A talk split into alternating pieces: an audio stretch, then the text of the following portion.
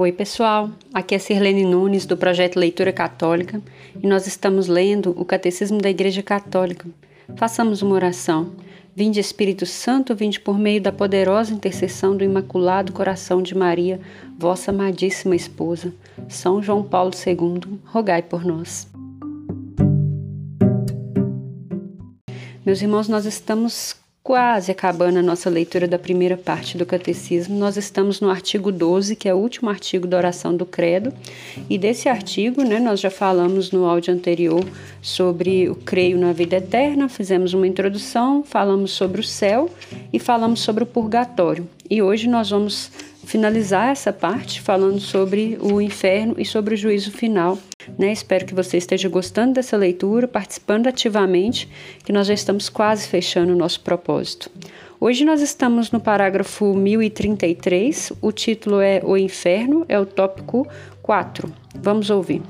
Não podemos estar unidos a Deus se não fizermos livremente a opção de amá-lo, mas não podemos amar a Deus se pecamos gravemente contra Ele, contra nosso próximo ou contra nós mesmos. Aquele que não ama pertence à morte. Todo aquele que odeia seu irmão é homicida. E sabeis que nenhum homicida tem a vida eterna permanecendo nele. 1 João 3, 14 e 15. Nosso Senhor adverte-nos de que seremos separados dele se deixarmos de ir ao encontro das necessidades graves dos pobres e dos pequenos que são seus irmãos. Morrer em pecado mortal sem ter se arrependido dele e sem acolher o amor misericordioso de Deus significa ficar separado do Todo-Poderoso para sempre, por nossa própria opção livre. E é este estado de autoexclusão definitiva da comunhão com Deus e com os bem-aventurados que se designa a palavra inferno. Meus irmãos, então já vou fazer uma pausa aqui nessa introdução, porque muito se fala do, do inferno é, e, e pouco se conhece a realidade que a igreja realmente nos apresenta. Então, é, o inferno, na verdade, ele é uma autoexclusão. É, somos nós aqui que buscamos, de certa forma, vamos dizer assim, é, esse castigo eterno. Né? Então, não é Deus que fala assim: olha, você vai para o inferno, né? Na sua morte. Não é Deus que faz, somos nós que escolhemos. É a nossa opção, é isso que o catecismo está explicando aqui, é a nossa livre opção que vai fazer com que a consequência da nossa vida, né, do pecado, nos leve ao inferno. Né? Então, Jesus vai falar algumas passagens sobre o inferno, sobre essa realidade né, que a igreja traz aqui para gente. E esse inferno, então, ele é uma consequência do pecado. Ou seja, nós temos toda a nossa vida para buscar o arrependimento. E aí, a gente já falou disso, a gente não sabe que dia que Jesus vai voltar. Então, a gente tem que buscar esse arrependimento constantemente, buscar viver uma vida reta e justa, porque se caso Jesus volte, né, a qualquer momento, a gente está preparado para o céu. E ou o, o oposto disso, né? A gente também não sabe o dia da nossa morte. Então, a qualquer momento a gente pode morrer. E aí a gente tem que estar preparado também para o céu, né? Ou para o purgatório, principalmente, como a gente falou ontem, né? É, desejando, né? O que é o purgatório, é, se a pessoa vai para o purgatório, ela já tem o céu garantido. Ela vai precisar de um tempo de purificação, como nós falamos, mas o céu é garantido. Agora, o inferno não, é para sempre, né? É, é é uma condenação eterna. Então a pessoa não volta, não tem. Foi, foi. Não tem jeito mais de, de regredir. E aí, como a gente disse anteriormente, as almas, né, depois que a pessoa morre, ela não faz mais nada por si própria. Né? Nós aqui rezamos para que as almas possam alcançar o céu quando elas estão no purgatório. Então, se a pessoa morre em pecado e não se arrependeu e, e foi para o inferno, não tem, não tem como a gente fazer uma oração para ela alcançar nada, porque o inferno é só uma ida só, acabou. Não tem como sair de lá e conseguir o perdão depois disso. A, a nossa vida é a oportunidade de buscar esse perdão enquanto estamos aqui. Né? Então, depois que morreu, a alma já não faz por si própria, então já era. Né? Se, se infelizmente morreu no pecado, não tem mais a salvação. E é muito sofrida essa situação, né? É, então, vamos aqui para o parágrafo 1034, que vai explicar mais um pouquinho sobre essa realidade do inferno. Jesus fala muitas vezes da geena, do fogo que não se apaga, reservado aos que recusam até o fim de sua vida crer e converter-se, e no qual se pode perder ao mesmo tempo a alma e o corpo.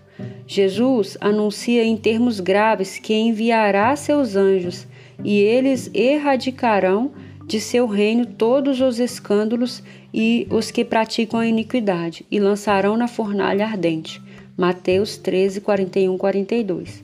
E que pronunciará a condenação: Afastai-vos de mim, malditos, para o fogo eterno. Mateus 25, 41. O ensinamento da Igreja afirma a existência e a eternidade do inferno. As almas dos que morrem em estado de pecado mortal descem imediatamente após a morte aos infernos, onde sofrem as penas do inferno, o fogo eterno. A pena principal do inferno consiste na separação eterna de Deus, o único em quem o homem pode ter a vida e a felicidade para os quais foi criado e às quais aspira. Olha que interessante, pessoal. Então, aqui, mais uma realidade relacionada ao inferno, né? Porque Jesus vai falar desse fogo eterno, né? Um fogo que não se apaga. Então, a gente vai saber, é, o que a gente tem da visão dos santos e do que a igreja nos ensina é que é algo muito sofrido, né? Pra, pra como uma pena. Mas a, a pior coisa que acontece não é nem o fogo, é, é a vontade de estar diante de Deus e não poder mais, né? Porque só Deus é a felicidade eterna, é a vida eterna. Então aquela alma ali, ela vai é, para o inferno e, e, a pior pena dela é sonhar com o céu, era desejar estar do outro lado e não poder mais, sem ter chance mais. Então isso é o pior de tudo. Continuando, as afirmações da Sagrada Escritura e os ensinamentos da Igreja acerca do inferno são um chamado à responsabilidade com o qual o homem deve usar de sua liberdade em vistas de seu destino eterno. Constituem também um apelo insistente à conversão. Entrai pela porta estreita, porque largo, é o largo e espaçoso é o caminho que conduz à perdição, e muitos são os que entram por ele. Estreita, porém, é a porta e apertado o caminho que conduz à vida, e poucos são os que o encontram. Mateus 7, 13 e 14. Né? Então, aqui é o alerta que Jesus mesmo vai fazer. É, é muito mais fácil, é muito mais gostoso, vamos dizer assim. É, o, o, caminho é largo, né? O que é fácil, o que parece bom, o que parece feliz. É, a nossa vida enquanto cristãos, enquanto pessoas que se dedicam à vida é, em Deus, né, essa busca da vida eterna, ela passa por sofrimentos, passa por agonias, passa por é, restrições, né? E aí a gente está buscando essa vida eterna em Deus. E aí tem muita gente que já, como se diz, abandonou mesmo essa questão de fé, já quer viver tudo como se fosse fácil e favorável e até parece, às vezes, no, olhando para as pessoas assim, até parece que é muito melhor, né? A vida delas, porque elas parecem felizes, elas não preocupam com nada, mas e depois? Né? E a vida eterna? Né? Então, essa, essa, essa vontade de ver Deus e não poder, esse sofrimento eterno. Né? Então, as pessoas que vivem para esta vida aqui achando que, que tudo é festa, né? elas não têm essa noção, às vezes, do que é eterno. A nossa vida aqui ela é uma passagem e ela é curta.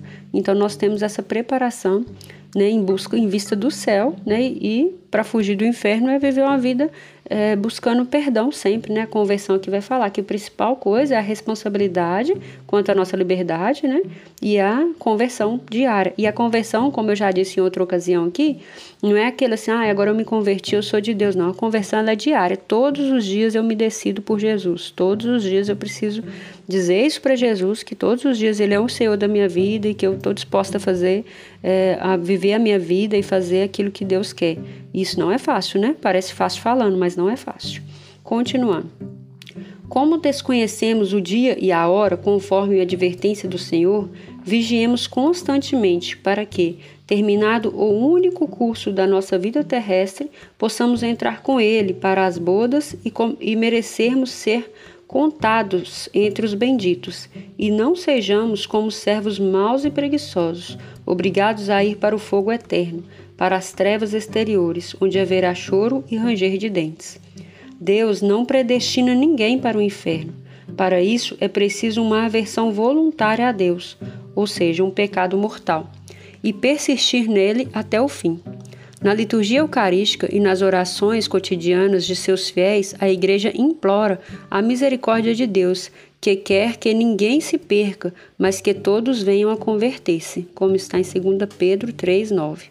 Recebei, ó Pai, com bondade, a oferenda dos vossos servos e de toda a vossa família. Dai-nos sempre a vossa paz, livra-nos da condenação e acolhei-nos entre os seus eleitos. Né, que é um, um, um trechinho do cano romano, né, do missal romano, clamando, né? Na, na, missa também, mesmo no missal que a gente usa hoje, a gente faz esse clamor de que Deus tenha misericórdia de nós, né? Todos os dias. E várias outras orações também pedem essa misericórdia de Deus. Então, pessoal, isso é o que o catecismo traz sobre essa realidade do inferno. E agora a gente vai falar sobre o juízo final. Vamos ouvir. A ressurreição de todos os mortos, dos justos e dos injustos, Atos 24, 15, acontecerá o juízo final. Este será a hora em que todos os que repousam nos sepulcros ouvirão a voz e sairão. Os que tiverem feito o bem para uma ressurreição da vida, e os que tiverem praticado o mal para uma ressurreição de julgamento. João 5, 28 29.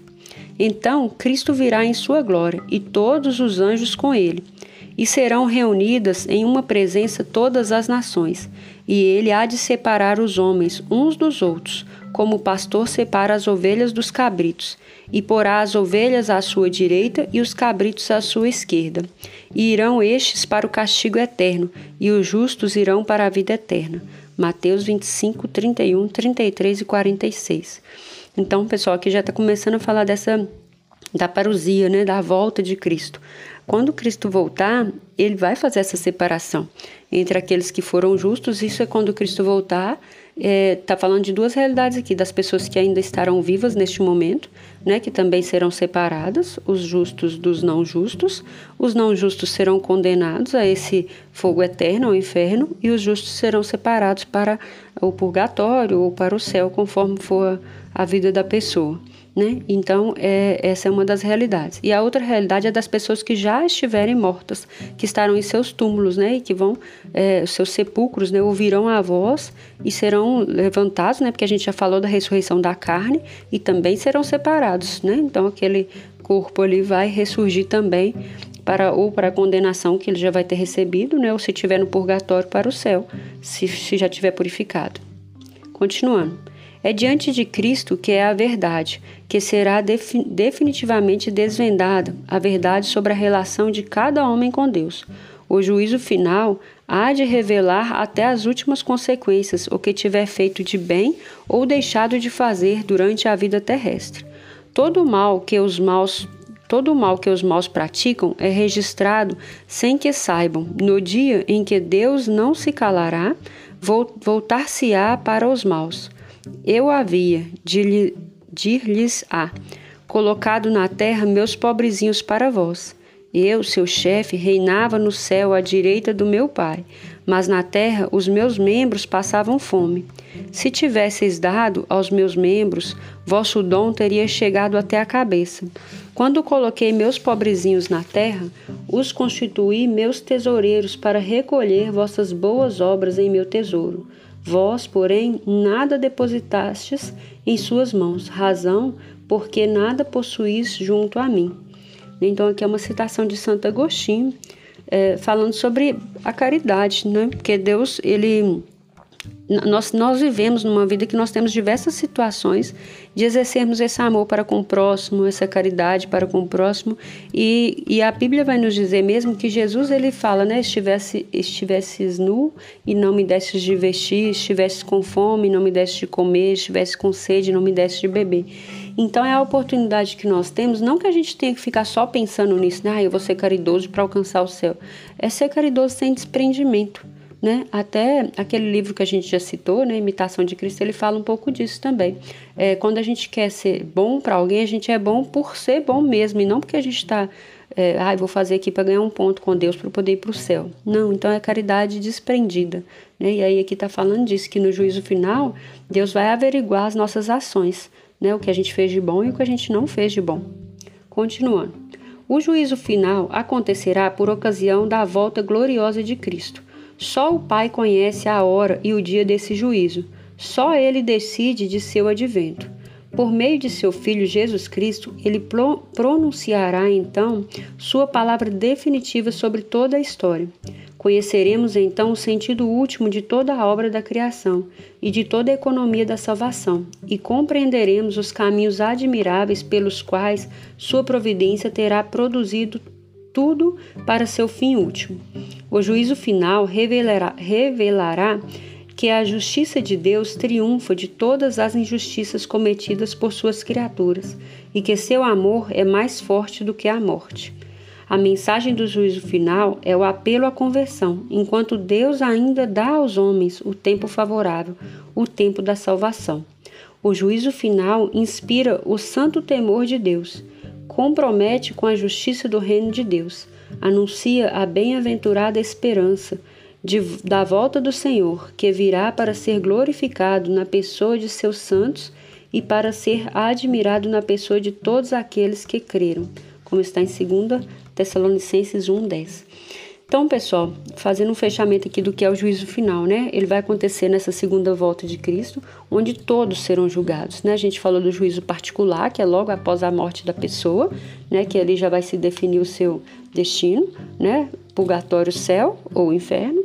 E o juízo final, que vai ser quando Cristo voltar, né? O julgamento eterno de todos, né? Alguns para o inferno e alguns para o céu, porque na verdade são apenas dois caminhos, céu e inferno. O purgatório ele é uma passagem para o céu, né? Do purgatório só tem eh, alguns santos vão dizer, né, que só tem uma porta, que é a porta para o céu, né? Você só entra e só vai sair para o céu. Agora do inferno só tem a porta de entrada também, não tem de saída. Então, esse, isso que vai acontecer no, no juízo final quando Cristo voltar.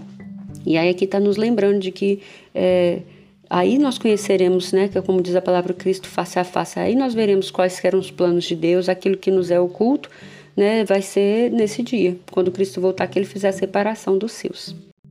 Então, pessoal, hoje nós vamos parar a leitura por aqui. Nós continuamos na próxima, se Deus assim permitir. Eu espero que a leitura de hoje enriqueça a sua vida espiritual e Deus te abençoe.